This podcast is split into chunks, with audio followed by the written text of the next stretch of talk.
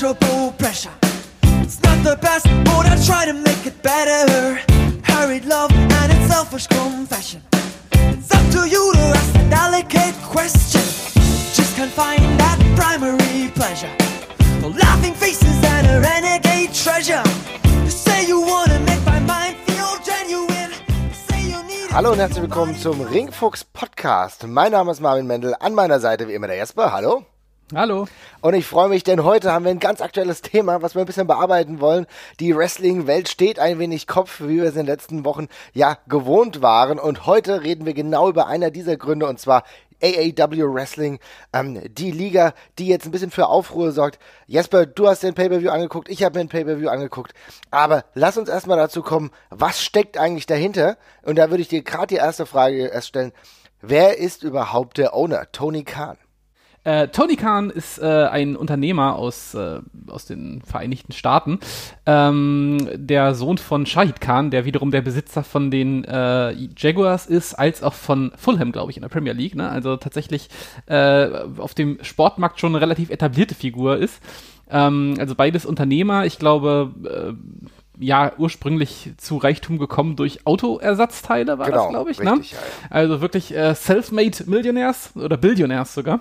Ähm, ja, und die, äh, Tony Khan insbesondere, ist wohl einfach Zeit seines Lebens schon äh, großer Wrestling-Fan gewesen und äh, laut anderer Aussagen von Personen, auf die wir gleich noch zu sprechen kommen, nicht nur WWE-Fan, sondern tatsächlich ein richtiger, richtiger Wrestling-Fan ähm, und der deswegen immer großes Interesse daran hatte, äh, selber mal eine Promotion hochzuziehen und ähm, das hat er dann eben in die Tat umgesetzt. Finde ich mega spannend, weil hier siehst du nämlich wirklich, dass es ein Fan ist, ja.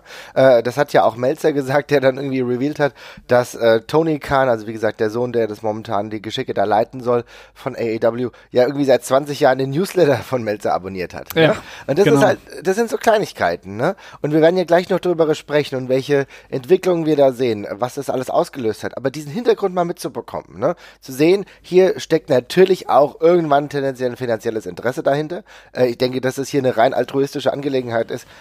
Darüber können wir sprechen, aber ich denke, da, bis die sind äh, Business gepolt, ja, die werden Ja. jetzt nicht auf einer altruistischen Welle schwimmen. Trotzdem ist es interessant, weil du siehst, da steckt ein bisschen Fanwissen und Fantum dahinter. Ne? Wir können auch noch mal kurz erwähnen, also ich glaube, die Jacksonville Jaguars, das ist ja also Football-Team, das habe ich vorhin gar nicht erwähnt, äh, für alle, die es nicht wissen. Ich glaube, die sind ja sogar halbwegs erfolgreich. Ich bin wirklich absolut kein Football-Fan, darum möge man mir verzeihen, aber ich habe mir mal so ein bisschen die Endresultate der Saisons angesehen. Das sah so ganz okay aus.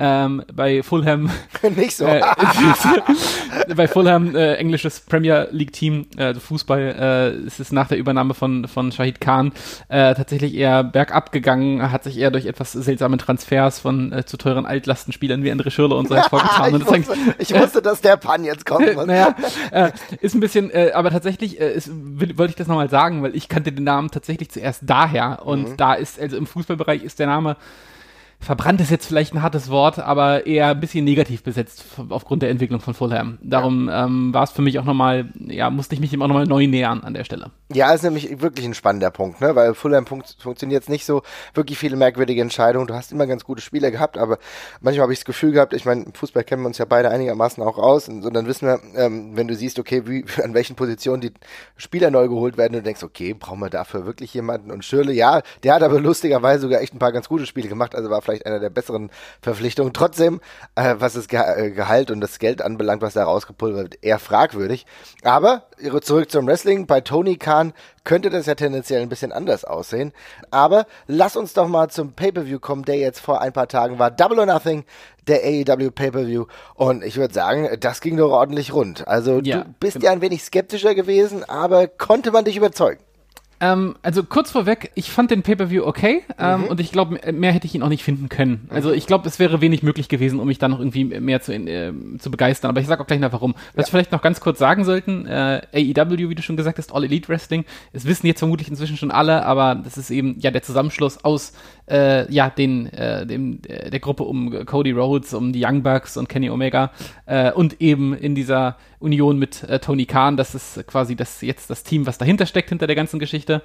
Ja, ähm, ja genau. Pay-Per-View, äh, Double or Nothing. Ähm, ich fand ihn äh, unterhaltsam. Ich habe ich hab so ein bisschen, ich bin so ein bisschen zwiegespalten Okay. tatsächlich, weil ähm, es ist halt auch es klingt jetzt doof. Es ist, eine, es ist eine riesige, große neue Promotion, die auf einmal da ist, was natürlich eine krasse neue Entwicklung ist. Aber das, was bei dem Pay-Per-View gezeigt worden ist, war jetzt nichts Neues, ne? Also es ist halt Best of Independent Wrestling gewesen, so ein bisschen.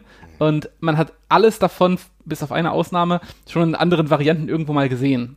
Ähm, insofern war das für mich jetzt nicht so irgendwie ein krasses Aha-Erlebnis. Ne? Also ich habe diese Matches schon mal gesehen, äh, vom Main Event bis zu den Tag Team Matches, das gab's alles schon mal. Es war jetzt wrestlerisch jetzt auch keine neue Welt, die da oder keine Tür, die da aufgestoßen worden ist oder sowas. Ähm, insofern ähm, war es für mich halt das Wrestling, was ich vom Independent-Markt ähm, kenne, wo, es wurde jetzt mal bewiesen, dass das eben auch auf einem großen Screen funktioniert. Das ist das Aha-Erlebnis, was ich da mitgenommen habe, worüber wir uns hier immer jahrelang äh, herrlichst gestritten haben, ob das so geht. Ähm, und siehe da, es äh, scheint doch zu gehen. Ja. Aber ja, ansonsten, wrestlerisch war das alles sauber. Äh, ich hatte da Spaß dran, aber ich, mich hat's jetzt nicht umgehauen. Aber ähm, bitte deine Meinung. Na, das ist ein interessanter Punkt. Also zum nächsten äh, muss ich ja wirklich sagen, was du auch schon angedeutet hast. Die Tatsache, dass du Independent Wrestling und äh, so Independent Darlings nochmal auf eine große Bühne übersetzen kannst, das Wrestling dementsprechend präsentieren kannst und dass es funktioniert, aber auch mit einer heißen Crowd, was ganz wichtig ist. Ne? Das ist ja zum großen Teil äh, das Bonus gewesen, was man nicht vergessen darf an diesem Tag. Ja. Die Crowd war heiß, die hatte Bock, die war hungrig. Und das ist für mich eigentlich viel wichtiger als die Matchqualität äh, zu weiten Teilen. Das muss ich auch sagen. Natürlich ist die Matchqualität extrem wichtig, die hattest du aber sowieso. Aber dass die Stimmung passt, dass das Setting passt, das fand ich war extrem, extrem deutlich zu sehen. Und Ja. dann muss ich halt sagen, natürlich die Matches, ganz ehrlich, äh, da waren richtige Knaller dabei in meinen Augen, fand ich. Also ich fand Cody Rhodes äh, gegen Dustin, äh, da müssen- Darüber, da müssen wir noch separat drüber reden. Auf jeden Fall. Das war auch die Ausnahme, die ich genannt hätte. Aber beim Rest ist jetzt kein einziges Match dabei gewesen, von dem ich gesagt habe, das ist jetzt irgendwie ein Match des Jahres oder sowas. Das war alles geiles Indie-Niveau, Ja. äh, was man bei den Namen auch erwarten konnte. Ja. Aber auch jetzt nichts Überraschendes. Also Ja, ich fand die Young Bucks gegen Lucha Brothers schon ziemlich geil, auf jeden Fall. Das hat gut funktioniert. Aber das ist halt auch, das, das erwartest du dann auf Genau, Niveau. äh, genau halt, das ne? meine ich. Also wie gesagt, das ist, das ist alles super, ist wirklich richtig gut und ich kann auch nicht sagen, da hätte jetzt mehr dahinter gemusst. Äh, das ist auch kein, gar kein Vorwurf. Ich möchte auch noch mal ganz kurz betonen, ähm, es geht für mich an der Stelle auch nicht anders. Also ähm, wenn ich, angenommen, ich sehe jetzt den den ersten Event von einer Promotion und damit der mich richtig flasht oder schockt, müsste das rein theoretisch was vom Handwerk was anderes sein. Sowas wie Lucha Underground. Das hat mich beim ersten Mal gucken insofern mehr abgeholt, dass Ja. ich dachte, ey krass, das ist was heftig Neues. Ähm, da bin ich echt super gespannt, was da passiert. So. Hier war der Aha-Effekt eben, okay, ist auf einer großen Bühne, aber sonst war es ja ein relativ standardisiertes Wrestling-Produkt, sag ich mal, was dabei rausgekommen ist. Ne? Es war einfach nur, äh, ja, wenn jemand Geld hat und eine vernünftige Wrestling-Show macht, das ist, das ist es halt wirklich einfach nur gewesen. Und es ist schön zu sehen, dass das geht, aber es war jetzt eben kein krasser Twist oder sowas bei an der Stelle. Ähm, von der, von der Machart her oder sowas. Und darum fehlt mir eben auch jetzt am Anfang so ein bisschen die emotionale Bindung. Wenn man eben ganz normale Wrestling-Geschichten erzählt, dann brauche ich natürlich einen Story-Kontext und dergleichen. Und der fehlt logischerweise noch, wenn das halt die erste Show ist. Also und da, da muss, das ist dann eben so, okay, das catcht mich dann noch nicht so ganz, aber es ist auch völlig klar, warum es das nicht tut für mich. Und insofern ist das kein Kritikpunkt, sondern einfach nur so eine Einordnung, warum ich vielleicht jetzt nicht so dafür brenne. Ist, ja, ist, ist, ist spannend, ist ja auch vollkommen okay, muss ich sagen. Ich habe es ein bisschen anders erlebt, weil ich halt die Wochen davor oder die Mhm. Tage davor mir halt auch die ganzen Clips äh, angeschaut habe, die dahin geführt haben. Ne? Ich habe mir dann bei AEW Wrestling habe ich mir dann halt äh, YouTube-Sachen angeschaut und so und, da, und da bin ich einigermaßen dahin gekommen. Aber Okay. natürlich kannst du eine Story, einen Aufbau einer Story Ja. nur schwer in diesem Maße erzählen, in dem es notwendig gewesen wäre. Fand aber dadurch, dass sie halt Jericho gegen Omega, das ja eine Vorgeschichte hatte, ein Main Event gestellt haben, funktioniert das ganz gut. Cody gegen Dustin ist auch selbstredend funktionieren. Alles andere waren einfach Matches. Ich wollte nämlich gerade, ich wollte nämlich gerade reingrätschen. Ich wollte nämlich auch sagen, das habe ich auch getan, aber von dem, was ich gesehen habe, galt das halt für zwei Matches und das waren halt genau die, die du gerade aufgezählt hast. Ja. Bei Cody gegen Dustin Rhodes hat es unfassbar gut funktioniert für die Kürze der Zeit und für die wenigen Mittel, die man hatte. Bei Chris Jericho gegen, gegen Kenny Omega, ja, das war so ein bisschen das, was man erwarten konnte, würde ich sagen. Also das war so genau das. Also das ist nichts Verkehrtes, wenn man im Main- im Main Event halt so was, so ein Match hat, von dem man ziemlich genau weiß, was da jetzt bei rumkommt. Und genau das war es für mich halt tatsächlich auch.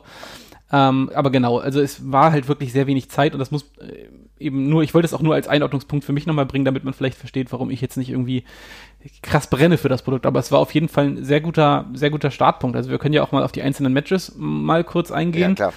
Ähm, äh, willst du uns einmal durchführen? Ja, ich führe uns aber nur durch die Hauptcard. Ne? Ja, genau. Ähm, ja, und da gab's äh, SCU, also Christopher Daniels Frankie Kazarian, Scorpio Sky gegen äh, die Strong Hearts, also Sima, Lindermann und T-Hawk, das sind die, die in China mittlerweile wresteln. Sima ja äh, über die Grenzen hinaus bekannt, toller japanischer Wrestler. Ähm, war ein ganz gutes Outing, glaube ich, auch von den Strong Hearts, war insgesamt ein sehenswertes Match. Das sind aber wirklich genau diese Dinger, von denen du weißt, dass die ganz gut funktionieren. Christopher Daniels kennst du so lange, Frankie Kazarian hat immer noch dieses Niveau. Und dann kommt da nichts Schlimmes bei rum. Ne? Das ist dann in der Regel so. Die wissen, was sie machen. Ich glaube nicht, dass du mit äh, äh SCU irgendwie in der Uppercard in den nächsten Jahren noch funktionieren wirst. Ich glaube, die sind ein ganz cooler Side-Effekt. Mal gucken, ob man mit Daniels noch irgendwie äh, charaktermäßig was macht. Ansonsten ist das einfach ein relativer Spaß. Ja. Ja. Dann hattest du ein Four-Way, ein äh, Female Four-Way. Da ging es um äh, Britt Baker. Awesome Kong kam rein, fand ich richtig geil. Ja. Das hat mich auch sehr gefreut, ja. weißt du was? Erst da habe ich realisiert. Erst da ist mir aufgefallen, dass sie bei Glow mitspielt. das hatten wir damals aber sogar thematisiert. Das, ja. du vergessen, das hast du dann wieder vergessen. Das habe ich wieder vergessen. Das ist ich so, ach, scheiße. Aber wie geil es war, dass Awesome Kong zurückgekommen ist. Auch ein cooler Moment, denn äh, es kam Brandy Rhodes raus und man hat schon gedacht, okay, sie ist im Wrestling-Outfit. Ja, will sie jetzt wirklich selber wrestlen? Ah, warum fügt sie sich in dieses äh, Match ein? Und dann haut sie aber Awesome Kong heraus. Auch ein ganz guter Move, hat man ja damals äh, schon mal bei, schon bei WrestleMania vor ein paar Jahren gesehen, als ähm, The New Day rauskam und dann äh, die Hardy Boys rausgeholt haben. Also so ähnlicher, ja. ähnlicher Move. Auch äh, vielleicht nicht ganz so krasse Reaktion, aber auch eine sehr positive. Awesome Kong wieder in den Kreis eingeführt. Und äh, Kylie Ray, aber die andere Kylie Ray, nicht die aus Schottland. und ja. Nyla Rose. Ähm, war ein solides Match finde ich. War da, war sehr da, ja. Ja, ich mag Kylie Ray. Ich finde, sie hat einen sehr coolen, positiven Charakter, wie man das ja, äh, sorry, wenn ich jetzt immer diese Anleihen bei der WWE suche, aber das sind natürlich die Dinge, die relativ nah liegen. Ähm, Bailey, ja. Ja, also das ist, also ich, da musst du dich auch nicht für entschuldigen. Also der Vergleich drängt sich bei dem Gimmick halt wirklich so dermaßen auf, dass es, äh, äh man kann es nicht ignorieren. Ja, nee, nee, das ist, ist schon sehr nah dran. Ja, definitiv. Und ja, wie gesagt, war ein, war ein akzeptables Match. Ich glaube, hier geht es auch so ein bisschen darum zu zeigen, dass es eine Frauendivision gibt, dass die Potenzial hat und dass sie äh, irgendwann bestimmt auch mal einen Titel bekommt. Mal gucken, da dürfte dann Britt Baker relativ in, in Front sein. Die hat ja das Match gewonnen. Dann die Best Friends, ein erneutes Match von Leuten, wo man man genau weiß, dass das ganz gut funktionieren kann. Also die Best Friends Chuck Taylor und Trent gegen Angelico und Jack Evans. Ich bin ganz ehrlich, äh, so ein Match ist nett. Äh, dafür würde ich kein Geld ausgeben. Ja? Nee, wahrlich nicht. War auch ein ziemlich starken Disconnect, den ich da zwischen mir und der Audience gefühlt habe, als ich hier saß und einfach nur still war und die einfach völlig ausgerastet sind die ganze Zeit. Also es ist gut, dass es in der Halle geklappt hat, aber ja. ich war eher so, ha, okay, gut, aber passiert bisschen absurd gewesen, aber das hängt auch so ein bisschen damit zusammen, dass wir uns wahrscheinlich an, an Relico auch schon ein bisschen satt gesehen haben, ne? Ja, ja, exakt. Und ich bin jetzt auch nicht, also Best Friends finde ich auch mal ganz lustig, aber ja, das ist einfach so ein Match, da weißt du von vornherein, du musst jetzt nicht so wahnsinnig viel aufpassen. Ist aber auch okay. Ja, genau. Ist auch in Ordnung und äh, das ist ja auch, passt sich ja ganz gut dieser Reihenfolge an. Ein Match, was ich dann zum Beispiel viel besser fand, bis auf so ein bisschen das Ende, war ein äh, Six-Man oder Six-Women-Tag-Team-Match Hikaru Shida, Rio, Rio Mizunami äh, besiegen Aja Kong. Ich hab's geliebt, dass Aja Kong da war. Äh, ja, Emi gut. Sakura und äh, Yuka Sakazaki. Äh, interessantes Match, richtig geiles Match. Einige der Wrestlerinnen habe ich zum ersten Mal gesehen, muss ich sagen. Da bist du wahrscheinlich ein bisschen äh, versierter als ich. Fand ja, aber auch nicht viel. Also ich kannte sie alle schon, aber ich habe mhm. die, also ich, ich habe die jetzt auch nicht irgendwie alle schon zehnmal oder sowas gesehen. Aber ähm, ich war, ähm, ich, es war einfach geil. Also wenn man die Namen halt liest, dann weißt du halt sowieso schon, wenn du nur zwei davon kennst, dann weißt du, dass es halt gut wird. Ne? Ja. Aber ähm, sowas halt auf einen anderen Markt zu transportieren, ist halt immer ähm, spannend. Und da ist es halt echt schön, dass man eben so eine Mischung aus Mainstream-Präsentation gefunden hat und eben diesem Independent-Gedanken von Leuten, die sich eben auf Sachen einlassen und dass das eben so einer Stimmung in der Halle mündet und das Match eben auch noch so gut ankommt, das ist halt ein Kracher. Das ist halt schon neu. Und das, das funktioniert halt aber auch mit einer sehr versierten Crowd. Ne? Also das ist halt auch etwas, da muss man ganz klar sagen, hm. das kannst du nicht jedem WWE-Zuschauer so liefern. Ja? Nee, also äh, viele verstehen das nicht, weil es auch ganz anders ist. Die Storyline, äh, nee, die Gimmick-Herangehensweise ist ganz eigen. Das ist ein bisschen überdreht, das ist einfach ein bisschen japanischer, so in diesem Cosplay-Charakter noch mehr. Also ich meine, das hast du bei der WWE ja auch. Da erklärst du das ja vielleicht auch noch ein bisschen anders. So sind Leute einfach davor gesetzt worden, aber es hat funktioniert, weil die Crowd heiß war, die, glaube ich, sowieso alles gefressen hat, was man ihnen gegeben hat, muss man auch sagen, ja. Und, ja. Aber dann hast du natürlich eine geile Matchqualität, weil keines dieser Matches sind insgesamt richtig abgefallen und da da sind jetzt echt sechs sehr talentierte Wrestlerinnen gewesen. Fand ich richtig cool, dass, dass, das, dass man es gemacht hat. Eines der Highlights für mich an dem Abend. Aber das allergrößte Highlight für mich an dem Abend war natürlich Cody Rhodes gegen Dustin Rhodes. 22, fast 23 Minuten mit ganz viel Blut, ja, aber ja. einer Matchqualität, einer Story in dieser Geschichte, in dieser Matchgeschichte herausragend, mein, meines Erachtens. Ja, großartig. Also das passiert relativ selten, dass ich mir irgendwie konkret was wünsche im Wrestling und es dann wirklich relativ nach kurzer Zeit wahr wird. Und wir hatten ja gerade wirklich letztes Jahr noch in einer äh, Ausgabe darüber gesprochen, dass wir uns, äh, da hatten wir, glaube ich, im Rahmen dieses äh, Starcast, mhm. Star, Star, äh, Star, Starcade Pay-Per-Views, Entschuldigung, mhm. Starcast, nicht Starcast. Äh, da da gab es ja auch nochmal den unmaskierten Dustin Rhodes quasi, der da angetreten ist, ne? Also mit so einem Amalgam aus, aus Dustin Rhodes und Goldust-Gimmick. Ja. Und da hatten wir ja auch gesagt, es wäre eigentlich geil, nochmal so einen Singles-Run zu sehen, wo er einfach er selbst ist. Und jetzt kriegen wir das halt genau hier und es ist dann nicht einfach nur gut, sondern es ist halt fantastisch. Also vielleicht das beste Match seiner Karriere. Ähm, mal kurz rausgehauen, auf jeden Fall das beste Match von Codys Karriere, glaube ich. Ja. Ähm, kann man, oder bisheriger Karriere, das hat ja noch ein bisschen was vor sich. Ähm, ganz großartiges Match, toll erzählt, hat alles Hand und Fuß gehabt. Der äh, Blade Job, der da im Match vorkommt, das viele Blut ist ein bisschen drüber. Ähm, oh ja, es war schon heftig. Ja, es war schon heftig. Andererseits hat es auch wieder reingepasst. Also, ja. Das war ein richtig geiles Match und es ist halt wirklich nicht selbstverständlich, dass Dustin Rhodes, der eben seit ja 20 Jahren so ein bisschen ja, ich will nicht sagen bequem geworden ist, weil das liegt ja nicht nur an ihm, ne, aber in so einer bequeme Rolle gedrückt worden ist, in diesen Goldust-Charakter, mit dem man eben auch viel kaschiert und sowas und bei dem es auf andere Sachen ankommt als bloßen In-Ring-Skill, dann so ein krass emotionales und gutes Match abliefert, das ist echt schon richtig gut. Also das ist für mich auch ähm, mit weitem, weitem, weitem Abstand, also wirklich abgeschlagen ähm, das allerbeste, was bei diesem Pay-Per-View rausgekommen ist, tatsächlich. Ja, und allein, dass sowas so rausgekommen ist, muss man sagen, da ziehe ich meinen Hut vor. Ich bin, ähm, ja, keine Ahnung, en, äh, noch ein bisschen Gänsehaut, wenn ich über dieses Match nachdenke. Muss ich ganz ehrlich sagen. Ja, war wirklich großartig. Also, also wirklich einfach nur richtig toll. Also auch unabhängig von der Story würde ich sogar eine Empfehlung dafür aussprechen. Also ja. es ist natürlich, wächst natürlich mit der Vorgeschichte von den beiden nochmal extrem. Aber es ist auch unabhängig davon einfach ein richtig geiles Match. Und es, also Minimum sollte man sich einfach kurz das Videopackage und dann das Match angucken. Das reicht eigentlich schon. Und, aber da ist es fantastisch. Also es ist wirklich einfach nur richtig, richtig gut. Ja, es ist richtig gut. Es ist, hat eine tolle Geschichte, die es innerhalb dieses Konfliktes erzählt. Mehr oder weniger sitzt alles, ja. Also es hat einen sehr, sehr guten Fluss. Die Tatsache, dass, oh Gott, oh Gott, oh Gott, das denn blutet wie ein Schwein. Das war unfassbar. Ich hatte zwischenzeitlich halt einen Tweet rausgehauen, und ich gedacht, Alter, das ist ein bisschen viel. Dann habe ich den, es ist ganz selten, dass ich einen Tweet lösche, den habe ich dann wieder gelöscht, weil ich dann doch das Gefühl hatte, irgendwie passt doch dazu, zu dieser ganzen Scheiße, ja. Und das war, ja, mit solcher Intensität, aber du wolltest einfach sehen, dass die liefern und das haben die so grandios gemacht. Sie wollten, sie wollten auch.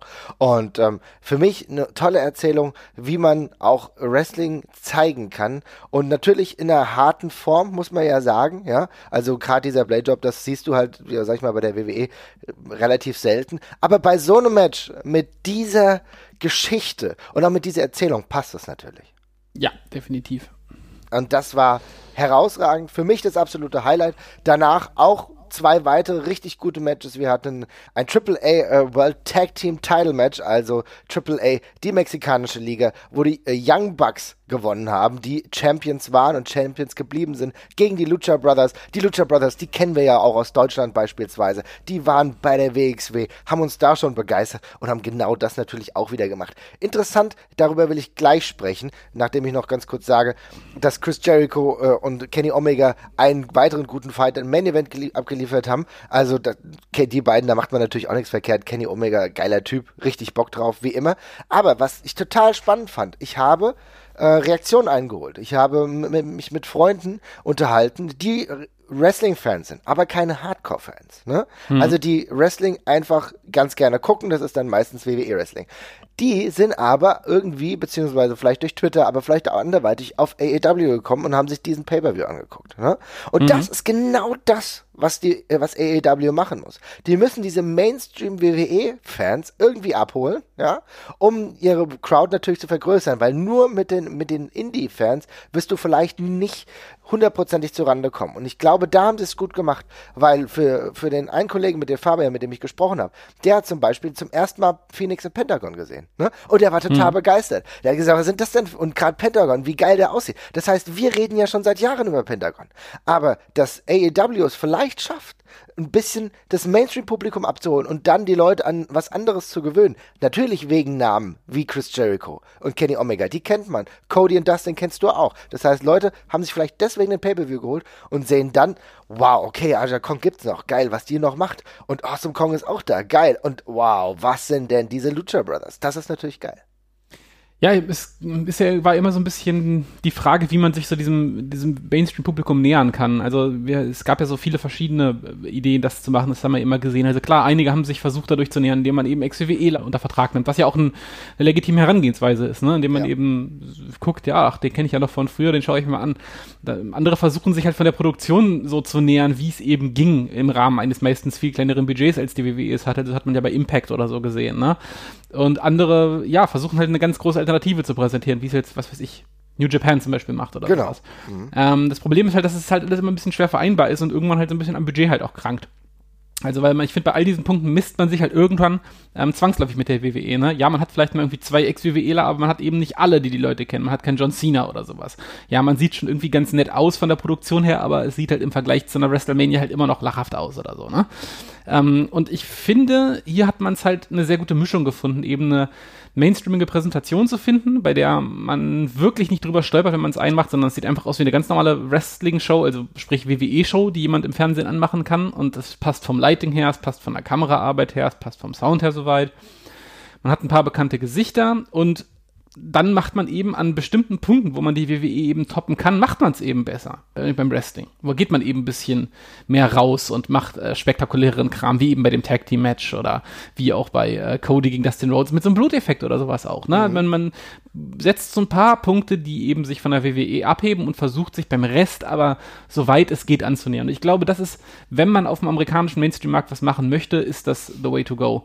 Ähm, so eine ganz andere Präsentation, wie New Japan das macht, das ist auch geil, aber ich glaube halt, ja, der, dieser kulturelle äh, Cultural Gap, der dazwischen ist, der ist immer noch ein bisschen zu groß. Genau. Um, um das völlig aufholen zu lassen. Das hier könnte wirklich funktionieren. Ich bin dann, ja, ich bin halt immer noch gespannt, ähm, wie viele Leute wirklich einfach nur WWE gucken wollen und denen alles andere egal ist. Aber wenn ich das jetzt zum ersten Mal sehe, könnte ich, könnte ich mir vorstellen, dass zumindest deutlich mehr Leute als davor mal einen zweiten Blick drauf, drauf werfen. Also, ähm, das war schon, war schon sehr gut. Ich würde mir noch wünschen, dass wir noch eine etwas andere Präsentation finden würden. Ich weiß noch nicht genau, was mich, was mich so geflasht hat. Ich fand das Setup schon ganz nett, aber irgendwie, ja, weiß ich nicht, von den, ich hätte gerne noch ein bisschen eigenes, eigeneres Farbschema oder sowas bei der ganzen Geschichte. Es sieht noch ein bisschen austauschbar aus, finde ich. Mhm. Aber ansonsten schon sehr, sehr weit. Also wirklich gut. Ist spannend. Ähm, ich fand's richtig gut für ein äh, Pay-per-View, von dem du ja nicht erstmal wusstest, wie groß wird das aufgezogen. Ne? Also ich ja. habe mich auch überraschen lassen. Ich hatte da in den Tagen zuvor jetzt nicht geguckt, wie das Setup aussieht. Es gab ja, glaube ich, schon ein paar Bilder. Also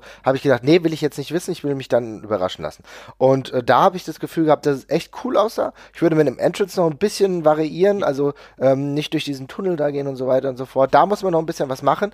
Ähm, immer diese scheiß Tunnel, das ist immer eine Scheiße. Die Tunnel sind immer kacke. Tunnel sieht für mich halt äh, aus wie Impact oder TNA damals. Ja, oder wir kommt aus dem Raumschiff, sieht immer blöd. Ja, ja genau. Ja, ja und wie damals noch, WCW Saturday Night und da, da, da kamen die auch aus dem Tunnel. Das war so ein komischer, wirklich so ein komischer Astronautentunnel, also merkwürdig, ja. Mhm. Ja, und äh, eine Sache noch, die mir noch ein bisschen negativ aufgefallen ist, ist die Soundabmischung tatsächlich. Ähm, mhm. Ich fand, es fand die Entrances leider sehr, sehr leise und die sind für mich beim Wrestling halt recht wichtig.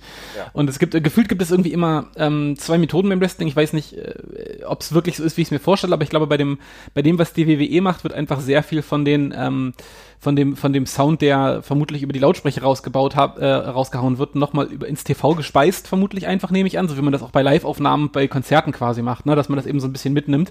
Und bei AEW wurden, wurde, glaube ich, wirklich einfach nur der Hallensound aufgenommen. Und das klingt bei manchen Themes wird es dann recht breiig und recht, ja, so ein bisschen fahrstuhlig im Hintergrund. Das finde ich dann ein bisschen schade. Da kann gerne noch ein bisschen mehr Wumms hinter, weil das einfach so ein wichtiger Moment auch ist. Gerade wenn man neue Leute präsentiert, finde ich. Es ist halt, wichtig, dass man halt so einen krassen Cut und einen Knall hat beim, beim Entrance und sowas. Und der fehlt, fehlte mir halt noch ein ganz kleines bisschen. Ähm, das wäre so ein Punkt, aber ist natürlich jetzt schon sehr spezifisch, aber nee, trotzdem. finde ich total relevant. Ja. Finde ich total relevant. Ist ein ganz wichtiger Punkt. Darüber muss man natürlich auch reden. Denn Themes, die Musikqualität ist ganz, ganz wichtig. Das sind immer die Kleinigkeiten, über die wir schon so oft gesprochen haben. Und da halte ich auch genau deine Meinung. Sehe ich äh, ganz genauso. Da musst du drauf achten. Das ist jetzt schon besser, als es aktuell bei Impact ist, muss ich sagen. Ja, ja, auf jeden, nee, auf jeden Fall. Also das ist, das ist ja auch das Gute. Es gibt ja, es gibt ja, ja viel, viel, also wirklich da, also machen es ja schon richtig. Das sind halt so Sachen, ich glaube, das sind die, die werden sie auch beim ersten, wenn sie dann mal drüber gucken, das wird mhm. einfach hängen bleiben so, ne? Wenn du das ja. analysierst und merkst, okay, das kann noch ein bisschen mehr knallen. Und das ist ja auch alles lösbar, das ist ja auch das Gut. Und das Gut, das Wichtigste ist, offenbar haben sie ja die Rechte an den ganzen Sachen irgendwie bekommen, so. Also die hatten ja, glaube ich, größtenteils ihre normalen Themes alle, ne? Von dem, was ja. ich so mhm. mitgehört habe im Hintergrund. Das Geile ähm, ist halt, dass Chris Jericho halt eigentlich seine eigene Theme mitbringen kann, weil er das selbst eingesungen hat. Das ist halt super, ne? Ja, aber das Problem ist, dass die Theme furchtbar ist. Aber Gut, das ist jetzt subjektiv. Er ist ja auch ein Heel. ähm, ja, aber ansonsten ähm, alles auf dem richtigen Weg und ich glaube, das sind halt, genau, das sind halt so Kinderkrankheiten, an denen wird man halt arbeiten können und schrauben können und ähm, das wird sich beheben lassen. Was ich ansonsten halt echt heftig finde, ich hatte halt mal so wo du gerade nämlich die, Sta die, Stage erwähnt hattest, die hätte im Vorfeld, ähm, wollte ich mir nochmal ein paar Standbilder von, den, äh, von, de, von der Show einfach angucken, bloß um nochmal so, äh, so ein bisschen das, das Visuelle nochmal einzusaugen. Ne? Mhm. Ähm, da ist mir halt aufgefallen, also auf Fotos, auf Standbildern sieht man halt wirklich keinen Unterschied zu WWE-Shows. Das ist ja. wirklich, wenn du, wenn du irgendwelche Standbilder davon siehst, das kann, das kann, das könnte einfach an einer von den äh, unspektakuläreren ausgeleuchteten WWE Pay-per-Views oder sowas sein. Du hast halt die Masse an Publikum im Hintergrund, du hast diesen Ring, der gut aussieht, du hast Wrestler, die nach was aussehen und du hast eine äh, akzeptable Stage oder sowas. Das sieht halt, also ich finde vom Farbschema sieht das alles so ein bisschen NXT irgendwie aus durch den ja. Schriftzug so, ne? Und auch und dann, ähm, schwarze Ringseile und so. Ähm, ja, aber ähm, genau, also da, da von der Präsentation her ist es da schon mega nah dran. In Bewegung ist es noch nicht mal ein bisschen anders, aber auch da schon echt super weit. Also es ist dann recht beeindruckend, dass man eben diesen ganzen Erfahrungs- äh, Rattenschwanz, den die WWE hinter sich herzieht, Gott sei Dank, äh, dass man, dass man den nicht haben muss, um einfach, ja, einfach eine sehr gut aussehende Wrestling-Show tatsächlich aus dem, aus dem Stegreif präsentieren zu können. Also klar haben die sich auch sehr, sehr gute Leute offenbar geholt, aber mhm. das ohne so einen Vorlauf zu machen und äh, ja, so, eine, so ein gewachsenes Produktionsteam ist halt schon, ist halt schon krass, ne? Ja, auf jeden Fall. Es ist, das, ist, das ist krass und es zeigt und es gibt auch Hoffnung für das, was ähm, demnächst kommt, auch gerade äh, mit den äh, wöchentlichen Shows. Darüber werden wir ja gleich noch ein bisschen sprechen. Das ist ja auch ein relevantes Thema. Ich fand, es sah wirklich richtig cool aus. Ja, es hat eine ordentliche, ähm, ordentliche Stage gehabt da kann, kannst du in Nuancen auf jeden Fall noch was verbessern. Wenn du noch einen eigenen Look mehr kreieren willst, ich fand, es war schon gut. Das sah groß aus. Ich habe das Gefühl gehabt, dass du zumindest schon ähm, Fans damit reinziehen konntest, die das Gefühl haben wollten, hier was Großes zu sehen. Und das ist schon mal gut, weißt du? Also das mhm. heißt, es waren zwar Indie-Wrestler,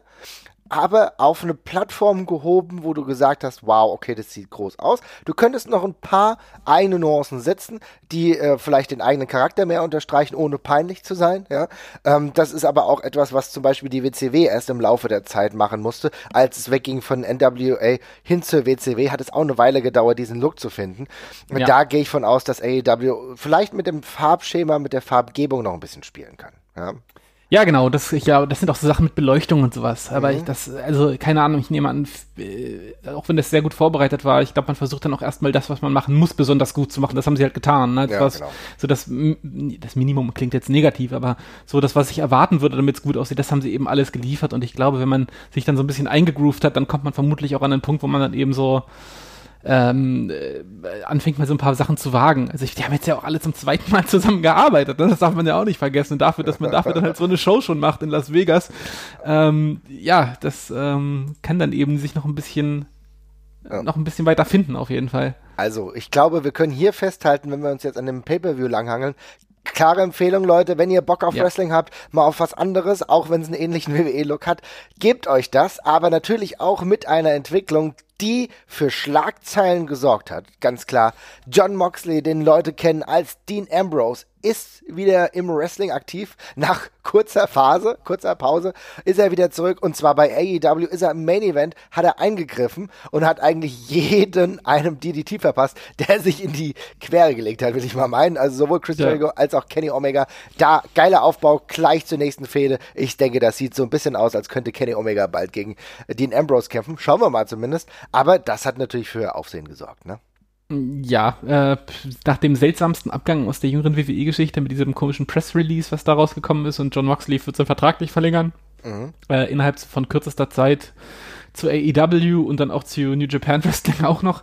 Ähm, ja, habe ich so wirklich nicht mit gerechnet, war ein geiler erster Auftritt, alles genau richtig gemacht, einfach unangekündigt rausgeschmissen, lass die Fans damit was machen und gut ist.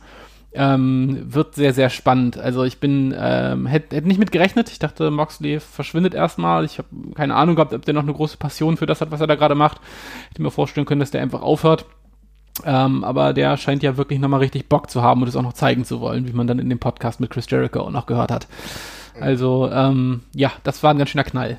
Es war ein richtiger Knall. Es hat genau das richtige Ausrufezeichen gegeben, was du auch brauchtest. Du brauchtest für diesen Ausgang. Also ich meine, äh, sorry, wenn ich das jetzt spoiler, wir machen das jetzt einfach mal. Ich glaube, ihr habt die Ergebnisse halt auch eh ja. schon mitbekommen. Chris Jericho hat gewonnen. Das war so für einige ein bisschen ein Downer, weil äh, klar war, dass der Main Event, der Gewinner des Main Events, ähm, ja ein Title Shot bekommt gegen äh, Hangman Page, über den wir gleich nochmal ganz kurz sprechen können, wenn es um das Roster generell geht. Aber dann war klar, okay, schade, nicht Kenny Omega, sondern Chris Jericho. Was aber Sinn gibt, äh, total Sinn ergibt, können wir auch noch gleich drüber sprechen. Mhm. Aber das war natürlich so ein bisschen, weil der Heel gewinnt, war ein bisschen so eine schwierige Sache. Und dann hast du aber irgendwie das Gefühl gehabt, okay, es war ein geiler Pay-Per-View, aber ich brauche irgendwas, damit es weitergeführt wird. Ich brauche irgendwas, was nochmal dem Ganzen noch mehr Feuer gibt. Und da war halt Dean Ambrose bzw. John Moxley genau der Richtige, der Gas gegeben hat, reingekommen ist und natürlich mit seiner, ich will mal sagen, WWE-Attitüde, The Lunatic Fringe, ich hoffe, das werden wir nie wieder wieder. ja, ja. ja äh, macht er natürlich alles richtig und sorgt für diesen Aus, für dieses Ausrufezeichen. Unter anderem, weil er dann auch Kenny Omega einfach dann noch äh, von oben runter wirft, von den, ja, wie soll ich sagen, ähm, ja, von dem Spielgeld, was da war, ja. Nee, ja. von den Spielchips, ja. Von, von, den, von den Chips, genau, ja. Insofern ähm, war ein gutes Ausrufezeichen und ich fand, das war das perfekte Ende war super. Also genau das, was du gesagt hast, man brauchte noch ein bisschen was, worum man sich langhangeln kann, weil ähm, einer der größten Punkte war, ist, dass man eben jetzt eine relativ lange Pause wieder hat bis zur nächsten Geschichte. Also Ende ja. Juni kommt der nächste äh, der nächste Pay-per-View, glaube ich, ne? Also ich glaube, mhm. ja, ich glaube letztes Juni-Wochenende wieder. Ähm, und dann geht so ja Monatstakt weiter, aber das ist also eine Show pro Monat ist jetzt äh, dank des Hypes wird sich's gut durchtragen, aber ist halt auch nicht, ist auch nicht viel. Ne? Man muss die nee. Zeit schon ein bisschen nutzen und der TV-Deal kommt halt erst später. Und ähm, ich glaube, das war ein smarter Move, weil so hat man jetzt eben alleine die Woche danach, äh, man hat das, den Auftritt von Moxley gehabt, ähm, dann hat man den, ähm, äh, den Auftritt von Moxley bei Chris Jericho im Podcast gehabt, der jetzt bis heute, wir nehmen jetzt gerade am 30.05. auf, auch noch krass seine Wellen zieht und bis zum Wochenende auch auf jeden Fall noch durchziehen wird. Ja, und dann sind es halt noch drei Wochen so quasi, ne? Ja, bis zum mhm. nächsten Pay-Per-View. Und wenn man das halt so füllt und vielleicht noch ein paar Ankündigungen hinterher macht, dann kann man das, glaube ich, schon ganz gut durchziehen. Aber es war halt auch wichtig, dass man noch was den Fans mitgibt, womit sie sich beschäftigen können und spekulieren können.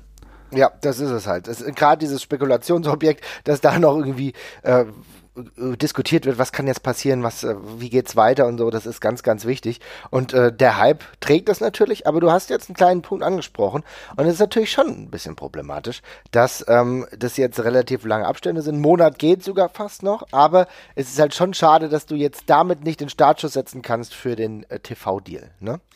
Einerseits ja, andererseits kommt da jetzt was zum Tragen, was ich vorhin so minimal als Kritik angedeutet hatte, und das ist, man nutzt halt gerade größtenteils, man hat ein, man hat ein großes Indie-Publikum und man mhm. nutzt eigentlich bisher nur fast nur etablierte Indie-Wrestler. Ja. Das heißt, ähm, die, Charakter, die Charakterarbeit sind die Leute gewohnt, dass man die sich ein bisschen zusammenklauben muss, sei es durch Clips, sei es durch, mhm. äh, wie heißt die, äh, Being the Elite Webshow und sowas. Mhm und ich glaube, über drei, vier Monate kann man das noch durchtragen, weil ja. jede von diesen Pay-per-Views wird für genug Diskussionen sorgen, wenn man es klug macht und ähm, genug Rabatts machen. Und ähm, jetzt gerade in den Sommermonaten, wo im Wrestling nicht so krass viel passiert, ist man, glaube ich, sowieso noch ein bisschen dankbarer dafür, wenn dann überhaupt was da ist. Und insofern zieht sich das schon durch und es wird nicht so untergehen, wie es jetzt, also angenommen, es wäre jetzt irgendwie WrestleMania-Season oder sowas, ja, und das würde jetzt von Januar bis April mit jeweils einem Pay-Per-View pro Monat durchlaufen. Ich glaube, dann wäre es eine Katastrophe. Ähm, aber so ist es eigentlich, glaube so ist der Schaden darin, glaube ich, überschaubar. Und man kann es noch ein ähm, bisschen parallel aufbauen und vielleicht hat man ja noch die ein oder andere innovative, äh, innovative Idee in der Hinterhand, wie man vielleicht noch was machen kann. Aber ja, ist spannend. Das ist genau das ja. ist es. Also wahrscheinlich wirst du genau das haben und dann kannst du es noch einigermaßen durchziehen. Ähm, ja. Äh, ist, ja, genau. Es ist vielleicht auch ganz gut insofern, wenn wir sagen, okay, das müssen auch äh, weitere Dinge professionalisiert werden. Du musst noch den einen oder anderen dazu holen. Äh, Fakt ist ja, dass jetzt circa 100 Millionen jetzt erstmal investiert worden in, äh, sind in AEW. Das ist halt aber auch so das Ding. All Elite Wrestling, das kostet einfach jetzt erstmal Geld. Ne? Ja. Und deswegen ist es auch gut, dass es jemanden gibt, der auch zum gleich, äh, zu, zugleich großer Wrestling-Fan ist, wie Tony Khan, der weiß, dass es auch Geld kostet, pro, wenn du es professionell, äh, professionell produzieren willst. Du hast Erfahrung mit den Jacksonville Jaguars, da gibt es auch Präsentationen, die müssen irgendwie vorbereitet werden. Also du begibst dich in diesem Metier, du weißt einigermaßen Bescheid, auch Social Media mäßig bist du da, glaube ich, ganz gut aufgestellt. Dass das aber Geld kostet, ist klar. Gerade wenn in ein paar Monaten, also es soll ja in der zweiten Jahreshälfte soweit sein, äh, man kann so sagen Herbst, vielleicht September, Oktober, ich glaube, dann, dann startet der TV-Deal. Ich denke, mhm. das ist fix. Ne? Ähm, und das heißt, das wird dann bei TNT sein. Ne? TNT, die damals ja auch die WCW hatten. Also ja. da kehrt Wrestling zu TNT in den USA zurück. Mal schauen, wie das in Deutschland läuft. Ähm, da müssen wir müssen wir abwarten. Ich habe gehört, Sky scheint Interesse zu haben. Ähm, das könnte aber ein Problem werden, weil auch WWE bei Sky läuft. Also das müssen wir mal abwarten. Aber da wird auf jeden Fall was passieren. Ähm, auch deutsche Kommentatoren waren schon drüben. Insofern auch äh, Oliver Kopp, den man auch kennt, war auch schon drüben. Und äh, Power Wrestling hat es ja auch alles übrigens gut begleitet. Wer sich zum Angucken äh, will, da gibt es noch eine ganz gute Story dazu. Ich glaube, die ist gespeichert bei Instagram. Also ähm, sehr gut gemacht. Es ist das ganze Wochenende gut abgedeckt. Also auch und viele deutsche Vertreter waren dabei. Aber wenn wir zurück zu dieser TNT Serie kommen, zu dieser Show, dann muss man ja auch sagen, die produzieren das live. Und für Live-Produktion ist es natürlich auch nochmal ein anderes Niveau. Das hast du jetzt durch ein Pay-Per-View mitbekommen. Aber das heißt, du musst das Woche für Woche gut hinbekommen. Das war jetzt ein Pay-Per-View, den wir jetzt gut hinbekommen haben. Aber ein bisschen Vorbereitung schadet auch für die nächsten Wochen nicht. Ja, es fasst das sehr gut zusammen. Also ich, ähm, glaube auch, das kann Fluch und Segen so ein bisschen zugleich sein. Und ich glaube, die, ich, die werden sich da einfach einen guten Plan noch überlegt haben bei der ganzen Geschichte. Ne? Also ich mhm. glaube, die haben, die, die sind sich der Problematik bewusst gewesen und ähm, werden, werden das gut füllen. Und ähm, vielleicht ist das auch gar nicht schlecht. Also ohne Scheiß, wenn ich jetzt, wenn ich jetzt irgendwie schon wieder, ich habe jetzt gerade den Paper, ich habe jetzt den Pay-per-View gehabt und wenn ich jetzt parallel schon wieder eine neue TV-Show gucken müsste, um auf dem Laufenden zu bleiben, wäre vielleicht auch schon wieder ein bisschen viel. Vielleicht ist es gar nicht schlecht, dass man halt so quasi so vier Piloten halt hat, ja, dann ja. losgeht. Ja, vielleicht ist es nicht schlecht, wenn du genügend Akzente setzen kannst dazwischen und es dann drin hältst und dann zumindest in den letzten beiden halt so viele Storylines auch vielleicht schon aufgebaut hast, wo du sagen kannst, okay, jetzt starten wir mit einem Bang, die gehen nämlich dann in den Weeklies weiter. Ne? Ähm, wir wissen ja über Details, äh, das TV-Deal ist noch nicht hundertprozentig viel. Ne? Also ich meine, das ist klar, wie gesagt, TNT, das ist ein super Deal, die werden wahrscheinlich dienstags oder so laufen. Ne? Kann gut sein, weil die hatten sich zumindest einen Titel gekauft, äh, Tuesday Night Dynamite, äh, auch ein geiler Name, Tuesday Night Dynamite hört sich schon wieder sehr, ja, klischeebehaftet an, ja. vielleicht ja. gibt's, vielleicht gibt's ja doch was anderes, aber schauen wir mal. Ähm, äh, werden wahrscheinlich am Dienstag laufen, vielleicht sogar in Konkurrenz zu SmackDown, das müssen wir sehen. Aber äh, das ist schon mal gut, aber trotzdem musst du ja auch Storylines erzählen. Ein bisschen Live-Wrestling wird es auch geben. Mal gucken, wie lang das auch ist. Ich weiß nicht, ob es eine Zwei-Stunden-Sendung ist. Kann, können wir, glaube ich, aktuell noch gar nicht sagen, ne? Nee, also ich, ich weiß noch nichts genau. Es ist ja auch noch ein bisschen Zeit bis dahin. Äh, da ja. werden wir bestimmt noch mal eine Sendung dazu machen. Aber ähm, wir können festhalten, es gibt eine Weekly. September, Oktober geht es circa los. Es wird auf jeden Fall mindestens eine Stunde und es wird live sein.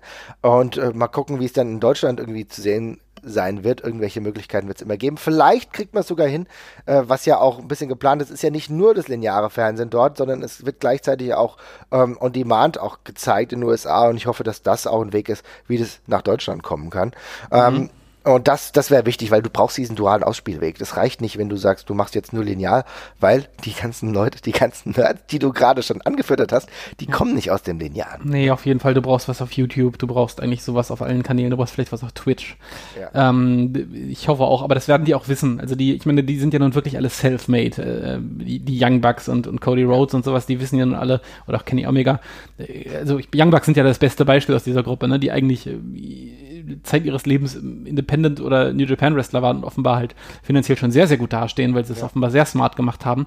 Und ich glaube, die wissen schon, wie man ähm, vielleicht noch so Zweit- und Drittkanäle aufzieht. Und das wird halt, also ohne Mist, ich bin da ja so ein bisschen, ich bin da so, ich bin da so ein bisschen kritisch, ne, weil das jetzt, ist es ja, ist es ja einfach nur die nächste Firma, die jetzt, also es ist wieder TNT, es ist jetzt irgendwie, ich bin da immer so ein bisschen ähm, vorsichtig bei diesem ganzen Revolutionsgedanken, der dann da immer mitkommt und wie es dann eben mhm. verkauft, weil ich denke mir so, ey, es ist halt immer noch fucking TNT und es ist halt immer noch ein Milliardär, der das Ding macht.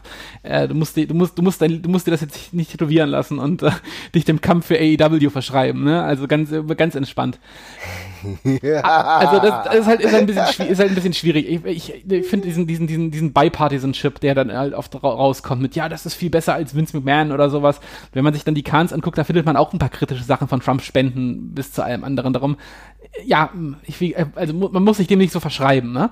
Wobei aber, da, ja, ja, okay, mach da erstmal dein Aber, dann komme ich. Ja, ich wollte mal, ja, ich wollte mal, ich wollte mal ein Aber machen. Also erstmal ist natürlich besser als Vince McMahon, gar keine Frage. Weil, also äh, der, der hat, der hat, der hat sich auch politisch bei Sachen unterstützt, äh, die lohns, die, die, die ein bisschen erstrebenswerter sind. Äh, Gerade beim äh, Support für die äh, ja, schwulen, schwulen und Lesben-Community war relativ viel, auch für Trans, für Transmenschen.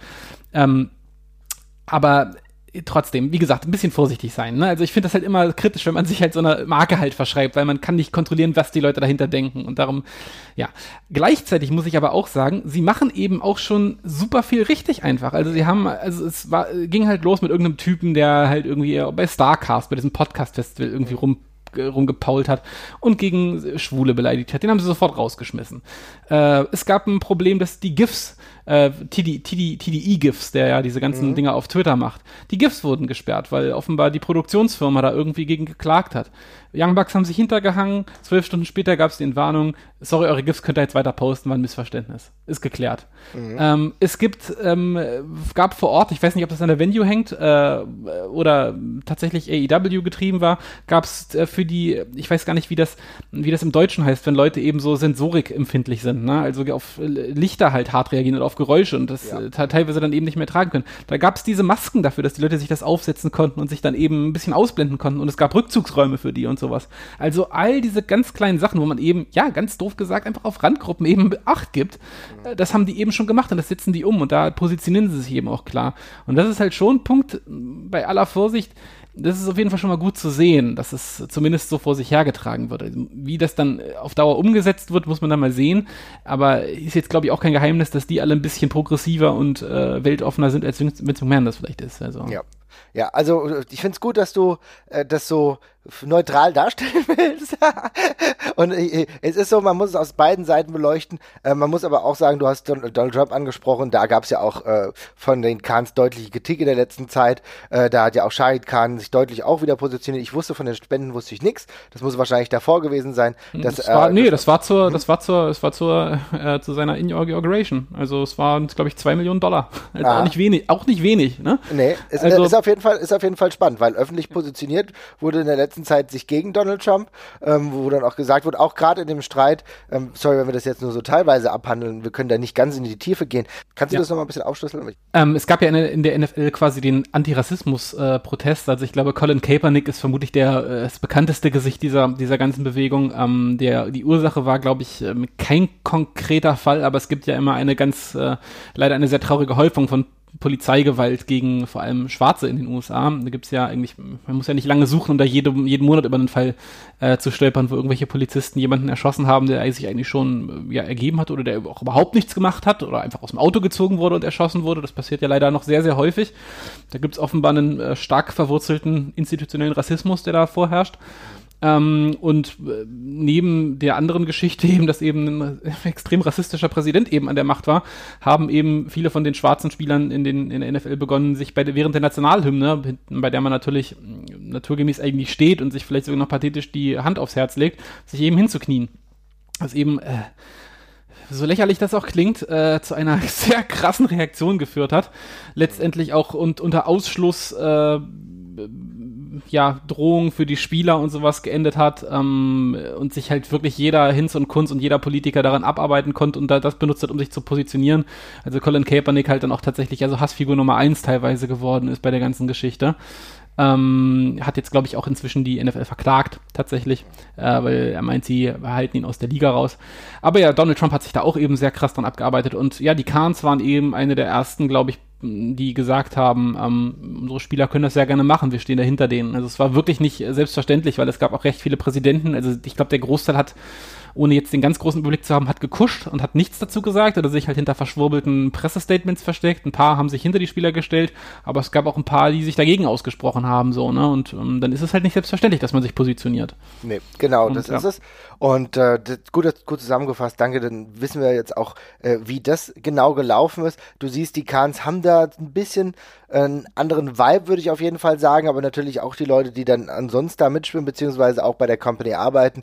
Ähm, wir ken- wissen von Cody Rhodes, der sich auch öfter schon klar positioniert hat, halt hängt auch damit zusammen, dass er immer wieder auch Anfeindungen bekommen hat, weil äh, Brandy ja eine schwarze Frau ist, ne? Und äh, als schwarze Frau hat sie immer wieder mit Rassismus auch zu tun. Das merkt man auch unter ihrem Instagram-Profil, wo relativ viel kommt, wo sie auch sehr äh, wortgewandt dagegen angeht. Und äh, gleichzeitig ist das etwas, wahrscheinlich auch mit dieser Perspektive, was ganz gut ist, was AAW ein bisschen anderen Blick verleiht. Du hast mit äh, Sonny Kiss jemanden, ähm, ich weiß nicht, ob ihr den schon kennt.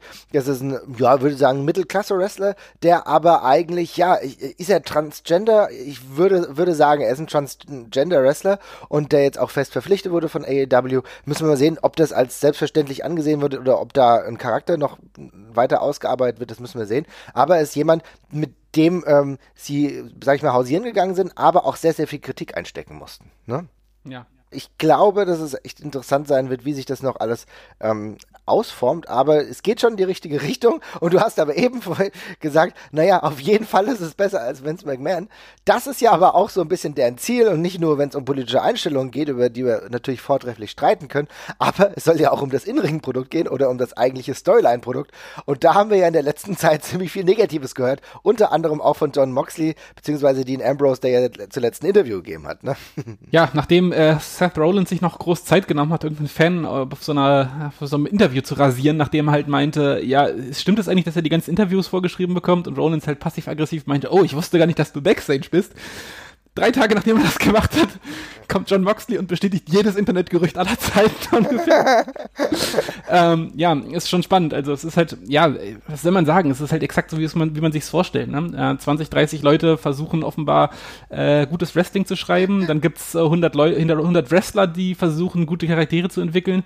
Und am Ende der Kette sitzt halt Vince McMahon, der einfach die Steinchen dann immer äh, umfallen lässt und sagt, nö, wir machen es mal lieber so. Und ähm, ja, alles ruiniert. Man kann es halt nicht anders sagen. Also es klingt wirklich, es klingt wirklich nach einer echten Horrorvision. Also äh, hört euch sehr gerne den äh, Podcast von äh, Dean Ambrose bei Talk is Jericho an. Ähm, es ist sehr aufschlussreich. Er ist ich fand ihn sehr reflektiert. Ich habe auch die Stimmen nicht verstanden, die meinen, ja, Interner sollten Interner bleiben. Er steht da nicht mehr unter Vertrag, er kann erzählen, was er möchte und ich finde, er stellt es auch eigentlich sehr, sehr frei so dar. Ähm, ich, wir können jetzt nicht alles zusammenfassen, äh, was da passiert, aber ähm, kurzum gesagt, John Roxley arbeitet sehr eng mit den Writern zusammen.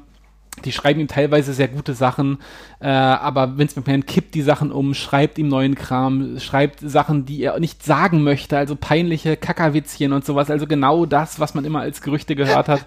So schlimm. Und, ähm, ja, ja, und der entlarvendste Satz war eben wirklich, äh, fand ich, und das ist ein sehr guter, das hat er sehr gut zusammengefasst, dass, dass sie alle nicht mehr versuchen, äh, gute Arbeit zu leisten und äh, coole Geschichten zu, zu erzählen, sondern dass sie alle nur noch versuchen, nicht als Idioten dazustehen. Und ähm, das, wenn man die, sich diesen Satz überlegt und sich einfach nur Raw, Raw anguckt von der WWE, das erklärt einiges und ich bin geneigt, das 100% so zu glauben, wie er das erzählt hat, weil anders kann ich mir vieles von dem, was da derzeit passiert, wirklich nicht erklären. Es ist eine ein dermaßen konfuses Produkt, an dem so viel Geld eigentlich hängt, so viele Leute arbeiten, ähm, so viele gute Leute auch arbeiten, so gute Wrestler sind, die auch alle schon bewiesen haben, wie gut sie am Mikrofon sind, dass sie für Geschichten erzählen können. Und es ist gerade einfach wirklich, also es ist, ich sag's jetzt einfach, es ist, die, es ist wirklich das schlechteste Produkt, seitdem ich WWE gucke, glaube ich. Mit Abstand. Ja, ist es. Es ist, es, ist eine, es ist eine Katastrophe. Also der, es gibt immer noch, es gibt immer noch die Perlen, die man sich da raussuchen kann. Und wir waren ja auch bei WrestleMania, das war auch alles schön.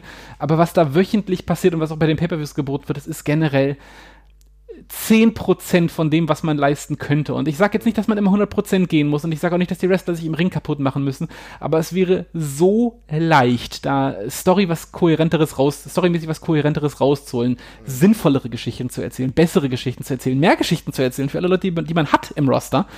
Und das ist einfach wirklich eine schlechte Leistung, die da gerade auf allen Ebenen abgeliefert wird. NXT zeigt zum Beispiel es ist die gleiche Promotion, die dahinter steckt. Es macht alles mehr Sinn. Es, wäre, es, es spricht nichts dagegen, dass das Grundniveau von NXT nicht auch bei der WWE, nicht bei den WWE Hauptshows stattfinden könnte. Und ähm, die Hintergründe davon beleuchtet eben John Moxley in diesem Podcast sehr gut. Also alles, was nicht NXT ist, wo WWE drüber steht, wird von Vince McMahon kontrolliert und schlechter gemacht. Man kann es halt nicht anders sagen. Mm. Und das ist echt interessant und gut gewesen, dass äh, Moxley das auch nochmal mit dieser Drastik auch formuliert hat und uns gezeigt hat, wo halt auch, äh, dass es auch wirklich wahr ist, dass, dass das nicht nur Gerüchte sind, äh, wie das mit dem Writing ist, sondern dass das Fakt ist, weil wir sehen es halt auch. Wir sehen, dass Dinge einfach nicht gut laufen. Wenn du dir nur die Pay-per-Views isoliert betrachtest, dann kannst du noch dem, der Meinung sein, dass es nicht ganz so schlimm ist, ne? Weil die Pay-per-Views sind meistens immer auf einem akzeptablen bis ganz guten Niveau, ja? Aber das Problem ist, aber isoliert betrachtet, weil die Storylines weiterführend nicht gut sind. Und das ist halt ein großes Drama. Ich muss echt sagen, für mich habe ich, ich will nicht sagen, einen Abschluss gefunden. Das geht vielleicht zu weit. Und wir reden ja eigentlich auch über AEW, aber wir können mhm. nicht über AEW reden, ohne über die WWE zu sprechen. Eben, eben drum, es geht nicht, ja. Ja, und ähm, gleichzeitig ist es so, dass ich so ein bisschen Abschluss gefunden habe bei WrestleMania. Also ich muss echt sagen, es war geil, super, dass wir es gemacht haben. Ich würde vielleicht WrestleMania isoliert auch nochmal machen, aber das Produkt danach konnte ich mir zu weiten Teilen einfach nicht mehr geben. Ja? Ich, ich, es, ist, es ist einfach nicht mehr zum Aushalten. Also ohne Scheiß, man, ich, man sitzt ja irgendwann davor und man, wir haben also so doof das klingt, man, man hat ja wenig Freizeit. Ne? Man muss sich ja, ja die Sachen raussuchen, die man gucken möchte. Und dann gucke ich keine Sachen, die mich dazu zwingen, dass ich in diesem Haufen mir noch die Sachen raussuche, die mir Spaß machen. Also wir haben halt WWE geguckt, weil es das einzige mainstreamige, großproduzierte Wrestling-Produkt ist. Punkt. Das ist halt der Grund, warum man WWE geguckt hat. Alles andere an diesem, also es gab besseres Wrestling anderswo, es gab ähm, bessere, bessere Promos irgendwo anders, ja. es gab unterhaltsamere Shows es gab halt bloß nicht auf der, auf dem, auf dem Level was produziert, das, was halt so geil aussah. Wenn wir da jetzt aber eine Alternative bekommen, die in die gleiche Richtung geht, ähm, äh, auch wenn es vielleicht noch ein, zwei, drei Stufen drunter ist und bei WrestleMania dann vielleicht auch noch zehn Stufen drunter ist, ey, dann bin ich geneigt darauf wvöllig zu verzichten, weil auch WWE gucken, wir haben es ja schon mal angesprochen, ich habe mich nicht damit gut gefühlt, 10 Euro in äh, das Kabinett von Donald Trump zu stecken im Monat quasi. also das muss, das muss ich nicht, muss und will ich nicht mehr machen und das werde ich jetzt, das werde ich jetzt, also ich habe es jetzt gelassen seit ja. Seit WrestleMania oder schon kurz davor und das werde ich auch nicht mehr tun. Und ähm, dann bin ich halt wirklich gespannt. Also ich würde mich, ich bin halt es reden viele Leute über unzufriedene Wrestler in der WWE, ähm, die jetzt zur AEW gehen könnten. Also sprich die EC3s oder sowas, die scheiße eingesetzt werden oder sowas. Worauf ich super gespannt bin, ist, was mit den Wrestlern passiert, die genug Geld haben. Mhm.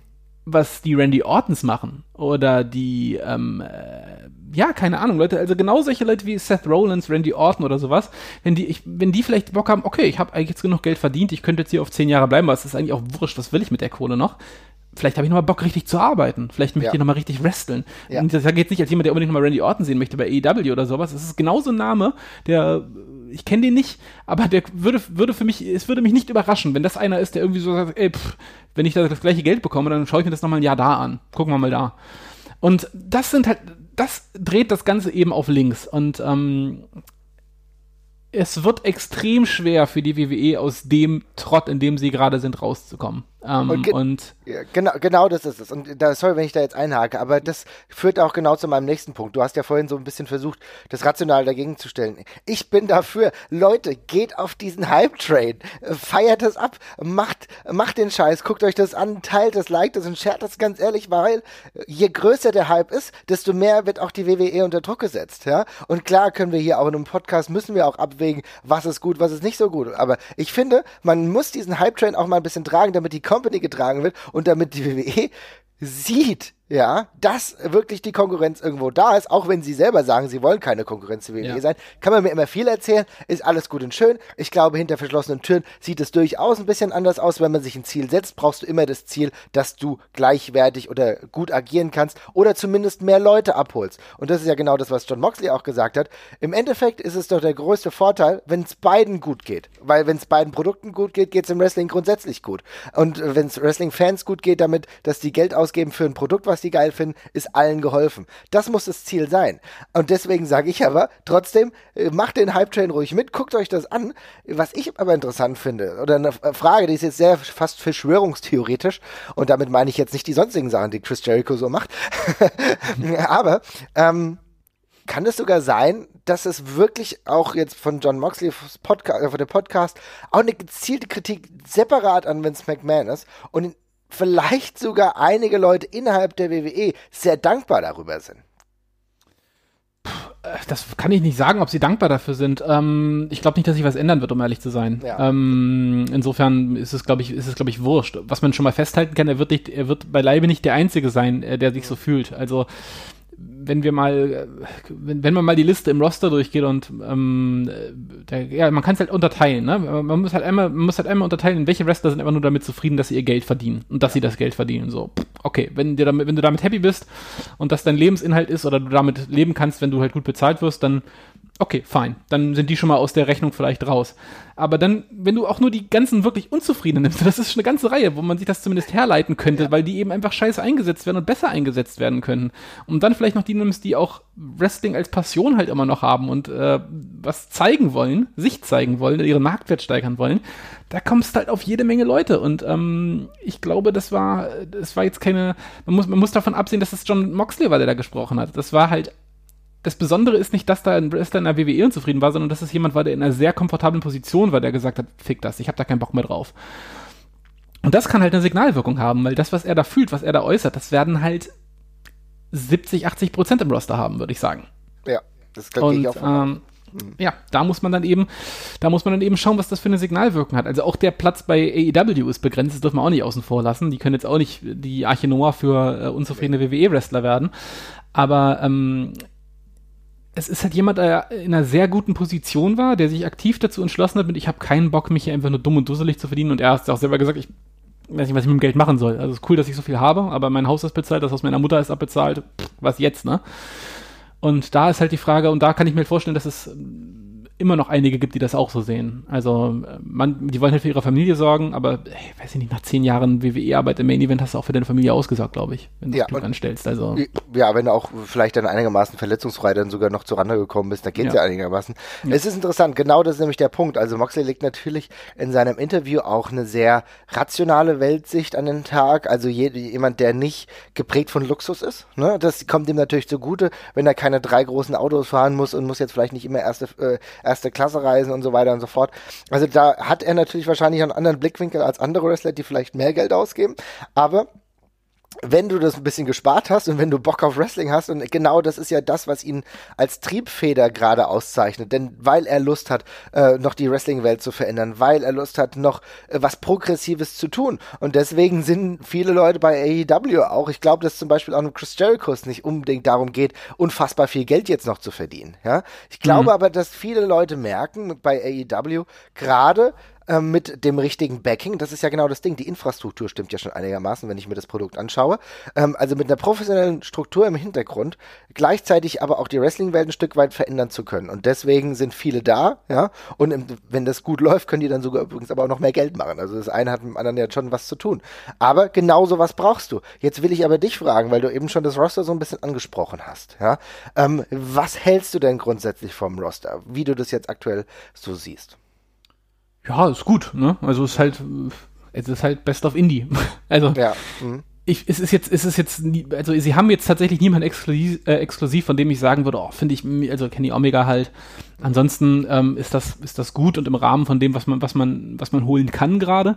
Mhm. Es ist aber auch egal. Das sind alles also es sind alles fähige Leute. Es kommt darauf an, was, was du daraus machst. Also du brauchst du brauchst jetzt nicht äh, äh, Okada oder äh, John Cena oder was weiß ich noch irgendwie. Es, fehl, es fehlt mir jetzt niemand. Aber das Ach ist auch Gott, jetzt sprichst du John Cena an. Jetzt geht man natürlich bei mir wieder sofort die Gedanken los. Ja. Das wird er wahrscheinlich nie wirklich nie machen. Aber stell dir mal vor, so ein Namewechsel ist dann, ja. dann ist halt eskaliert es halt komplett. Ne? Ja, also ja. aber wie gesagt, du, brauch, du, brauchst, du brauchst jetzt irgendwie keine bestimmten Namen. Woran ich noch viel, viel interessierter bin, ist, wie man dieses Produkt vielleicht noch skalieren und wie man davon Ableger machen kann. Weil ja. ähm, äh, der riesige Vorteil, den AEW jetzt gegenüber allem hat, was die WWE gerade hat, die können dieses Produkt jetzt quasi ausrichten und, und, und bauen, wie sie wollen. Es gibt mhm. noch keine Erwartungshaltung.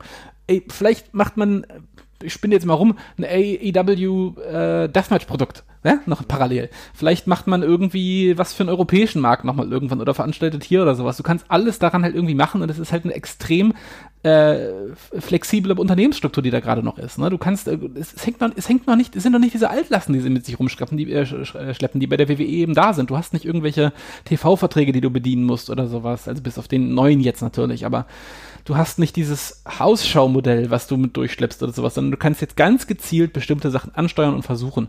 Und ich hoffe, dass sie sich da echt coole Gedanken gemacht haben, was man da vielleicht noch machen kann. Es gibt so viele Sachen im Wrestlingmarkt, die gerade nicht richtig bedient werden und ich glaube, ähm, wenn man sich da die richtigen Nischen sucht und das Produkt da noch ein bisschen erweitert in die Richtung, dann wird es richtig, richtig geil. Das Roster per se gibt das alles her, aber ich bin da vor allem noch gespannt auf die Vielfalt als auf die Spitze des Rosters, sage ich mal, die man noch mit reinbringt. Ja, auf jeden Fall. Also ich finde, das Roster hat Potenzial, ist auf jeden Fall ein ganz ein sehr gutes Roster. Finde aber, dass es in der Spitze noch ein paar hm, abwechslungsreiche Charaktere gebrauchen könnte, muss ich sagen. Ja, äh, ich finde, natürlich merkst du ganz klar, äh, dass Adam Page, also Hangman Adam Page, einer derjenigen ist, die natürlich ganz großartig gepusht werden soll. Ne? Ja. Die als neues Aushängeschild der Company, auch als frisches Talent, der noch nirgendwo großartig war, sage ich mal. Also natürlich bei New Japan und so weiter und so fort, aber noch nirgendwo, der hat noch nicht den typischen TNA oder WWE-Touch, ne? muss man ja. so sagen. Und ja. das ist natürlich sinnvoll, deswegen ist der jetzt auch äh, beim Main Event gegen Chris Jericho tritt er um den Titel an. Ich kann mir vorstellen, dass er nicht gewinnt, weil es wäre zu einfach, ihn erstmal gewinnen zu lassen. Aber äh, da läuft wahrscheinlich vieles sowieso nicht so, wie ich mir das vorstelle. Aber das ist natürlich ein Name. Dann hast du für mein Dafürhalten mit Brian Pillman Jr. einen irgendwie merkwürdig geilen Typen. Du kannst äh, mit Leuten wie äh, Maxwell Jacob Friedman, der ja auch in den Indies schon, der ist noch sau jung, sehr bekannt ist und ein richtig geiles Mic-Work hat, ja, kannst du richtig viel machen. Äh, Sean Spears, den wir als Perfect Ten aus der WWE kennen, ist jetzt dort. Also da sind wirklich einige Leute, die Potenzial haben, auch gehen wollen. Äh, ich brauche jetzt nicht das ganze Roster durchgehen, aber da sind viele mit Potenzial. Ich bin mal gespannt, ob von den Europäern was passiert. Also, ja. seien wir mal ehrlich, der, der UK-Markt ist jetzt schon durch die WWE ganz schön ausgedünnt, ne? Mhm. Frage ist, ob du trotzdem da noch irgendwie ein Augenmerk legst und vielleicht einen Chris Brooks mal verpflichtest oder so, ja. Das könnte sein, aber da muss man aufpassen, dass er nicht unten runterfällt, ne? Ja, ich, ich habe mich tatsächlich auch schon gefragt, ob es äh, ungünstiges Timing vielleicht war, dass die WWE jetzt schon vor einem Jahr halt angefangen hat, ihre Expansion so krass voranzutreiben, weil sonst wäre es noch viel, viel ja. spannender gewesen gerade. Aber es andererseits. ich, ich finde ganz genauso. Ich finde es ganz genauso. Ich finde, es ist ein ganz beschissenes Timing gewesen, weil ich erwische mich dabei, so sehr ich das geil fand, als äh, Walter aufgetreten ist bei dem WWE UK Pay-Per-View, äh, dem ersten, und äh, kam rein und so weiter und so fort ich hätte es noch mehr gefeiert, wäre das gerade bei AEW passiert. Mm. Weißt du? Mm. Also keine Ahnung, ich, ich, weil ganz ehrlich, das passt ja sogar noch besser zum Wrestling. Ganz ehrlich, wenn du siehst, was Cody und Dustin abgeliefert haben, das ist 1A das Wrestling, was ein Walter auch gehen kann, wo darauf der Bock hat. Ohne viel fancy pancy, sondern einfach catchen. Weißt du? Ja, ja, ist richtig also da, ich muss sagen, da habe ich, ich ertappt dabei und habe mich fast ein bisschen geärgert. Und ich, keine Ahnung, vielleicht sind die auch alle in einem halben Jahr wieder unzufrieden, weil sie halt merken, es funktioniert nicht. Bei Walter ist es was Besonderes, weil der auch noch äh, die WXW-Verbindung hat oder so. Aber es ist halt extrem viel abgegrast worden von UK und das dann, muss man sagen, also von WWE. Ähm, in UK, keine Ahnung, ob es da dann wirklich noch großartige Möglichkeiten gibt, weil selbst ein Pete Dunne oder so hätte sich da ganz gut gemacht. Ein Mustache Mountain hätte sowieso auch bei dem Niveau, was dort an Wrestling passiert, super eingefügt. Naja, gut, müssen wir halt sehen, wie das läuft. Aber ähm, da spekulieren bringt da nichts. Ich kann nur sagen, dass das Roster jetzt schon gut ist. Mal schauen, wie die Storylines laufen, weil du hast gesagt, Talent haben die alle. Du musst aber die Storylines darum bauen. Genau, und was du auch voll meintest mit, dass du noch Leute in der Spitze haben möchtest, ich glaube auch, das muss vor allem aus der Promotion selbst kommen. Ja. Ich glaube, ähm, man hat jetzt relativ viele Leute, die man oben hingesetzt hat. Ich weiß nicht, wie es jetzt mit Pack, mit, mit Pack noch aussieht quasi. Ähm, äh, aber Chris Jericho und Kenny Omega und Cody Rhodes und sowas, die besetzen ja alle so ein bisschen diese Spitze der Promotion. Und ich weiß halt nicht, ob man da noch mit einem anderen Superstar hinflanschen muss. Aber ähm, ja, da kommt halt viel aus der Promotion selbst noch raus. Das wird auf jeden Fall sehr spannend. Ja, auf jeden Fall. Ich denke, da wird einiges kommen. Wie gesagt, wir, die haben richtig gute eigene Talente. Ich bin sehr gespannt, was mit Brian Pillman Jr. irgendwann mal passiert, diesem verrückten Typ. Ja, keine ja. Ahnung, den habe ich äh, äh, bei MLW davor gesehen und auch Jungle Boy, der ganz junge äh, Wrestler, ähm, der ja auch schon Wellen geschlagen hat. Wie gesagt, Maxwell Jacob Friedman ist mein Typ, der sage ich, der hat das Potenzial zum absoluten Topstar zu werden, ja, und dann kommen die mehr oder weniger aus diesem Indie-Bereich und können sich nach oben setzen. Und dann wird es alles ziemlich geil. Es kann zumindest ziemlich gut werden. Ich bin so gespannt, wie es weitergeht. Das ist auf jeden Fall ein erfrischendes Produkt und ich hoffe, ganz ehrlich, dass der Hype dem Ganzen gerecht wird. ja, schauen wir mal. Also, ja. äh, wie gesagt, ich bin, ich bleibe, ich bleibe noch ein bisschen ruhig, ich bin nicht ganz ja, auf dem Hype-Train okay. wie du, aber ja, bin okay. sehr, sehr gespannt und es gibt auf jeden Fall jede Menge Potenzial und das, was sie bisher gemacht haben, haben sie auf jeden Fall alles richtig gemacht. Also ist mhm. doch alles gut. Ja, genau. Und die also nächste Show, die nächste Show sieht ja auch schon, sieht ja auch schon wieder gut verkauft aus ihr Fighterfest. Also insofern ist doch alles fein.